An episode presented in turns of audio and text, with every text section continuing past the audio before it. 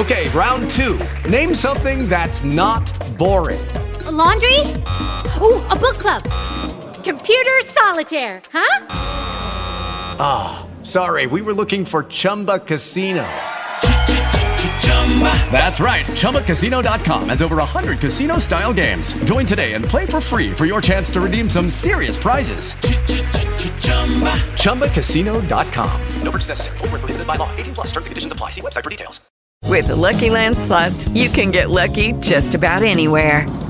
This is your captain speaking. Uh, we've got clear runway and the weather's fine, but we're just going to circle up here a while and uh, get lucky. No, no, nothing like that. It's just these cash prizes add up quick. So I suggest you sit back, keep your tray table upright, and start getting lucky. Play for free at LuckyLandSlots.com. Are you feeling lucky? No purchase necessary. Void where prohibited by law. 18 plus terms and conditions apply. See website for details. Política, com Dora Kramer.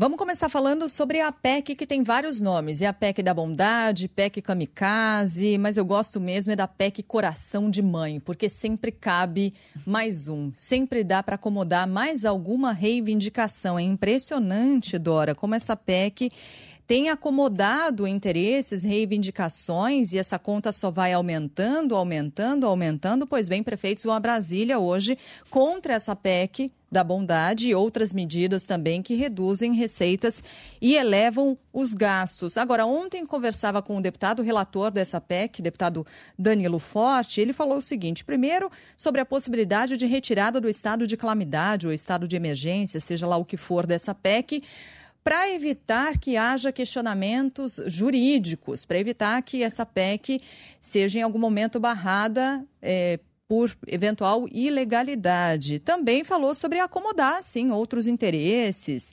Né, é, de repente conseguir atender demanda dos motoristas de aplicativos, Uber, 99 e até mesmo dispositivos para subsidiar custeio de transporte escolar nos municípios. Estou só imaginando aqui o tamanho dessa conta, Dora. Bom dia.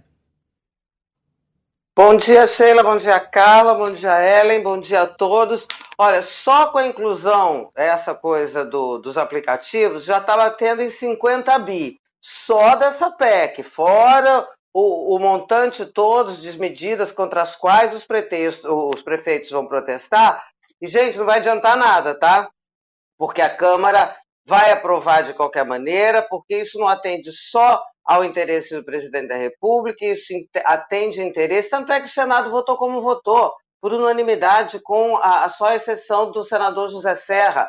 A Câmara também, porque no entendimento deles, quanto mais robusta for a votação, menor a chance do Supremo é, desfazer essa votação, não é? Porque aí daria legitimidade e tal. Bem, essa PEC é o seguinte, é, e todas essas coisas, gente, isso é um desmonte criminoso de todo o arcabouço de responsabilidade com as contas públicas, arcabouço legal e compromisso com a estabilidade econômica que vem sendo montado e mantido desde o governo Fernando Henrique, lá dos anos 90, meados dos anos 90. Antes disso, todo mundo lembra como é que o Brasil ia ao FMI e era cercado de descrédito, porque não se cumpria a lei. A gente está voltando a esses anos 80.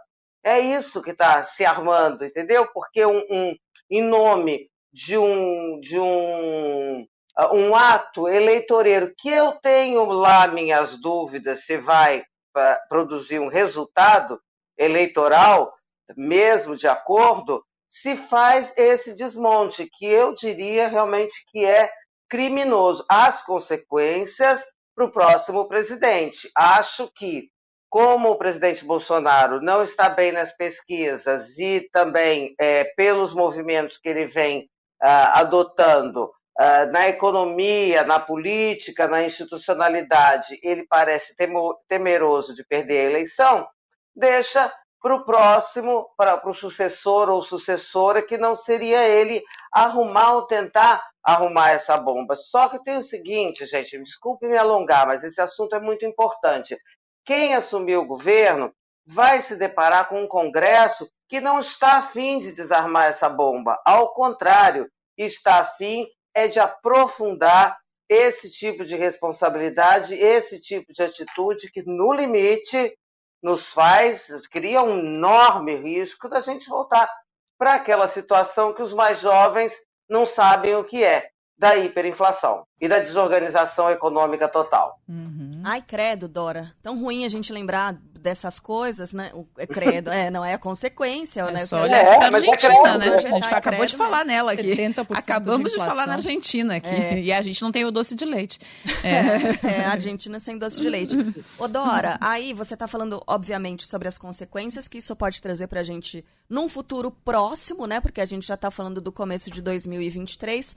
Deixa eu puxar de volta aqui é, para esse momento atual da campanha eleitoral, porque assim, é, a gente fala com frequência que é, o que importa agora para o eleitor, nesse momento, na hora de definir o voto, é, a maioria leva em consideração os fatores econômicos, né, financeiros, a inflação, é o quanto se gasta para comprar uma cesta básica.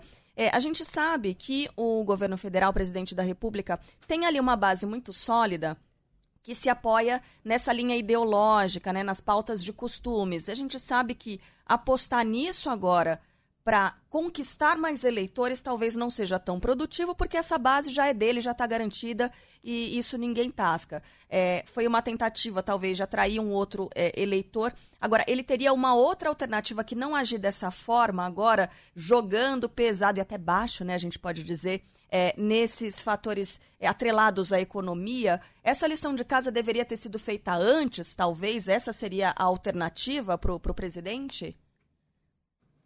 Você diz jogar na economia, isso. focar na economia, nesse tipo de melhoria, é isso? Claro, porque é, é, todo mundo já disse, os senadores, é, quer dizer, os senadores não são os senadores José Serra, mas que é o seguinte, o Senado descobriu agora, o governo descobriu agora que tem gente que passa fome, que tem a miséria, que, que, que existe tudo isso. Por isso que eu digo, isso tem a marca do improviso e do oportunismo.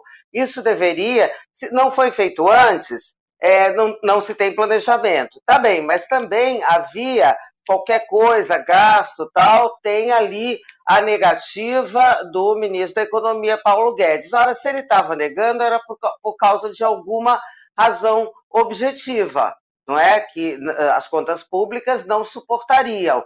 Então, essa coisa, por isso é que isso está tudo errado, fora do tempo, até do ponto de vista eleitorei, eleitoreiro ou eleitoral, Carla, para o governo, se tivesse feito antes, era muito mais negócio, renderia, porque olha só, eu estava lendo hoje, eu, eu não tinha me dado conta, tem uma matéria no, do Globo, acho que é do Thomas Trautmann, que ele fez, ele, ele, ele, ele puxou ali um dado muito interessante. Aquele Auxílio Brasil, auxílio emergencial, desculpa, dado lá na pandemia, ele foi aprovado em abril, gente. Sabe quando é que as pesquisas começaram a se mexer favoravelmente ao presidente Jair Bolsonaro? Lembra que deu aquele suspiro para uhum, cima? Uhum. Em outubro. Uhum. Foram quatro meses. Ora, a gente tem três meses para a eleição.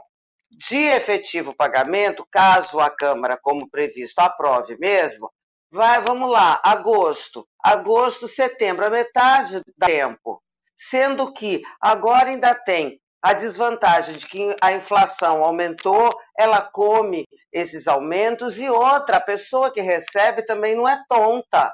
Ela está vendo que vai acabar em dezembro e vai acabar abruptamente, de uma hora para outra. E, e, por que, que acaba? Porque as contas não suportam que continuem. E se as contas não suportam que, que, que isso exista, não era para ser feito. É tão simples. Olha, eu entendo, eu, nesse aspecto eu sou muito parecido com o presidente Jair Bolsonaro, tá? Entendo nada de economia. Agora, isso aí é, é, conta, é o que o pessoal entendido, especialistas chamam de conta de padaria, né? Por favor. Né? Se não foi feito antes, é porque não dava para fazer. E feito agora, no afogadilho, dificilmente isso terá resultado. Pode ter algum resultado, mas o resultado esperado de mudar e tal. Agora me impressiona, gente, a covardia do Congresso, com medo de ser acusado de ser contra os pobres, como se não houvesse argumentos, os mais pobres fossem idiotas. É só explicar, é só dizer, olha só, esse troço vai ser pior lá na frente. Esse troço não adianta nada, teria outro jeito de fazer. Não, de olho também na própria sobrevivência política, senadores, uma vergonha, né? Inclusive uhum. porque ali é, dois terços ainda estão com mandato, tá? Só um terço, e é tudo gente que foi ex-governador, é sabe como? Gente velha, para não dizer, gente, gente experiente, para não dizer gente velha, troquei aqui, tá? Que já, tá, já viveu muita coisa, devia ser mais responsável. Então, eu não espero nada da Câmara que seja diferente disso, porque eu acho que a covardia, esse tipo de coisa, é que vai imperar. Ó, oh, os pobres e tal, que medo, não vão ser eleitos por causa disso. Olha, vou te falar, tratar o eleitorado, cidadão, como idiota, realmente isso é uma afronta ao exercício da, do sistema representativo. Odora... Ai, fiz comício. Não, não, tá, tá Odora, é, se, se essa, esse monte de benesses aí não deve colar, você acha que uma CPI é, agora, três meses da eleição, tem algum efeito? Porque hoje a gente vai ter reunião de líderes no Senado para defi definir o futuro da CPI do MEC. Pois é, Rodrigo Pacheco não vai entrar naquela roubada que entrou da outra vez, né? De ficar segurando e depois ver o Supremo obrigá-lo a fazer o óbvio, porque se tinha assinatura, tinha objeto, então tinha que instalar. Então o que, que ele está fazendo? Vai se reunir com os líderes para dividir a responsabilidade. Não quer ficar com esse problema na mão. E aí ele também já disse: Ó, eu leio. Porque, claro, ele sabe que tem as condições objetivas. Agora vamos às condições subjetivas. Estou achando, quero só ver eu acho que amanhã nós vamos voltar nesse assunto, porque eu quero só ver qual é o jeito que suas altezas vão dar, porque uma coisa é a posição pública. Ah, todo mundo favorável, CPI, investigação, belezura, oh, moralidade. E para dentro, olha, até os partidos de esquerda não estão muito afim, não, porque que. Ai, eu ia falar uma coisa feia. Que chato! Ter que largar a minha eleição, a eleição do meu governador, do meu senador, do meu candidato a presidente, para ficar aqui em Brasília escarafunchando documento. É, é muito complicado. CPI não é ir lá só fazer um discurso. Então, eu quero ver como é que eles vão é, é, dar um jeito de instalar a CPI sem instalar muito, sabe? Ou adiar, não sei, porque também adiar assim friamente é, na unha, acho que não vai dar. Então, o que eu vou prestar muita atenção é essas reuniões, como é que, sabe, vai fazer ali. Você tá, tá ótimo, CPI é belezura. Mas aí talvez não indiquem os, os integrantes, eu não sei. Eu sei, é isso. A postura é, é, pública é uma, e a interna, ninguém está gostando dessa história de CPI que vai tumultuar um ambiente eleitoral sem dúvida alguma. negócio de CPI, quero ver como fazer uma CPI sem fazer isso, Eu... né, Dora? É fazer, mas mais ou menos, fazer um é, pouco é. de CPI, né? Da mão na CPI. Isso, é que eu quero, assim, isso é que eu quero ver. Como é que vai ser o truque? Porque vai ter, vocês podem ter certeza, vai ter um, negócio, oh, negócio, não posso falar negócio na frente da Carla, negócio. A gente ama a gente isso, adora. eu uso é, muito, negócio é. de CPI. Vai ter, ó, então tá legal, então eu vou adotar, então vai ter um negócio de truque. Tá, negócio um negócio de, de truque, negócio de meia CPI, ah. então. Ô, Dora, a gente até tinha mais assunto, mas não dá mais tempo, infelizmente. Então já vamos combinar. Amanhã, necessariamente, possivelmente, a gente vai falar mais da CPI do MEC. É possível que a gente também fale mais da PEC das bondades. E aí a gente fala sobre o nosso terceiro assunto que estava em pauta aqui, combinado? Sobre o STF evitando de marcar a posse da Rosa Weber para a semana de 7 de setembro. Fechou? Já temos a pauta de amanhã, então.